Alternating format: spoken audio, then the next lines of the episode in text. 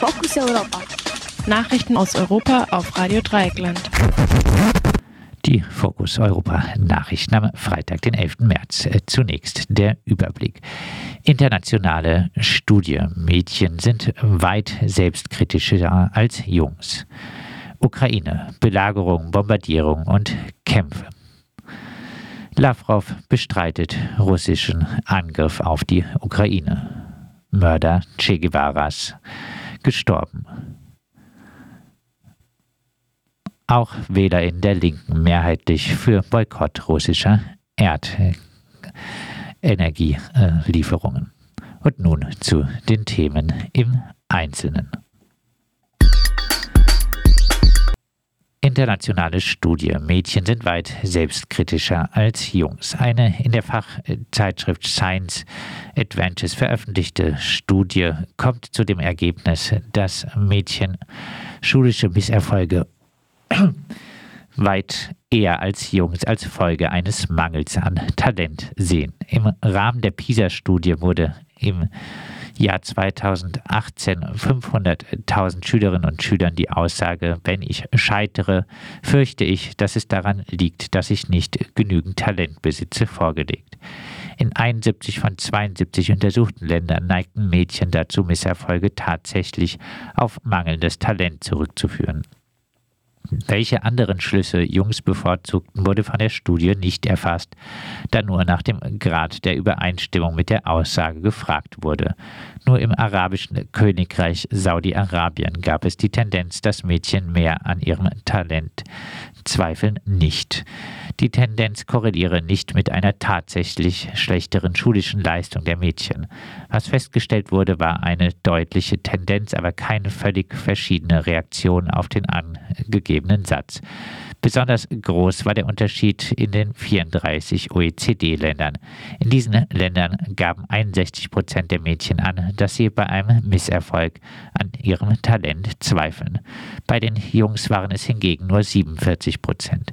Es gibt also eine Differenz von 14 Prozent. In den Ländern, die nicht der Organisation für wirtschaftliche Zusammenarbeit und Entwicklung angehören, ist der Unterschied zwar ebenfalls signifikant, aber mit nur 7,4 Prozent nur halb so groß. Das überrascht, denn die OECD wird eher von reichen Ländern des Nordens dominiert. Der größte Unterschied wurde übrigens in Dänemark festgestellt, gefolgt von Großbritannien und Finnland. In der Studie wird ausdrücklich davor gewarnt, aus den Genderdifferenzen bei 15-jährigen Jugendlichen generalisierende Schlüsse abzuleiten. Trotzdem zeigt die Differenz zweifellos etwas an. Zumindest in dieser Altersgruppe existiert ein Unterschied beim Selbstvertrauen zwischen Mädchen und Jungs. Erstaunlich ist der Umstand, dass Länder, in denen Frauen gesellschaftlich besser gestellt sind, wie etwa in Dänemark, verglichen mit Saudi-Arabien, in der Studie keineswegs besser dastehen. Der Co-Autor der Studie, Thomas Breda, vermutet, dass das daran liegt, dass wenn Länder sich entwickeln, die Geschlechternormen nicht verschwinden, sondern nur neu konfiguriert werden. Wenn Gesellschaften sich stärker emanzipatorisch entwickeln würden, würden die individuelle Leistung und das Talent stärker in den Vordergrund rücken.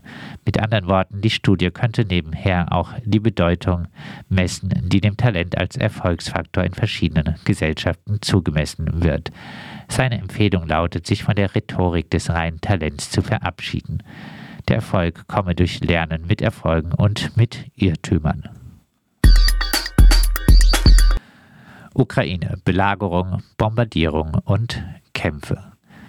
Hunderttausende sind weiter ohne Wasser, Strom und nahezu ohne Lebensmittel in der Stadt Mariupol am Asowschen Meer eingeschlossen. Die Stadt wird von Zeit zu wird beschossen und bombardiert. Prorussische Donbass-Rebellen haben anscheinend heute Morgen die lange belagerte Kleinstadt Wolnowacha in der Nähe von Mariupol eingenommen.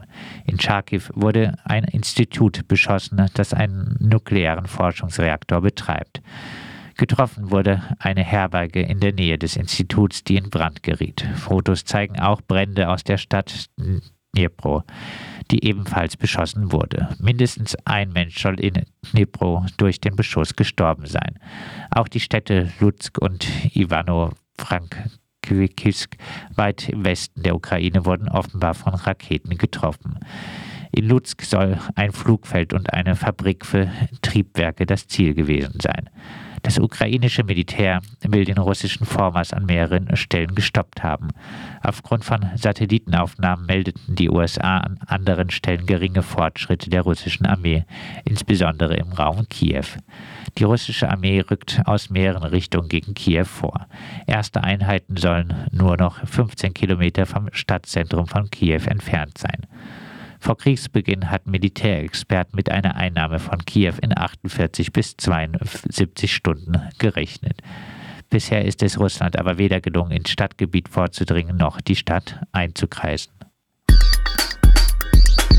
Lavrov bestreitet russischen Angriff auf die Ukraine. Auf eine Frage erklärte der russische Außenminister Sergei Lavrov auf einer Pressekonferenz im türkischen Antalya, wir planen nicht, andere Länder anzugreifen. Wir haben auch die Ukraine nicht angegriffen. Ach so.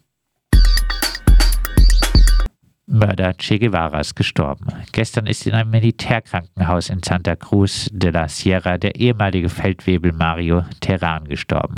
Terran hatte sich am 9. Oktober 1967 freiwillig gemeldet, um den Mord Befehl des bolivianischen Präsidenten René Barrientos auszuführen.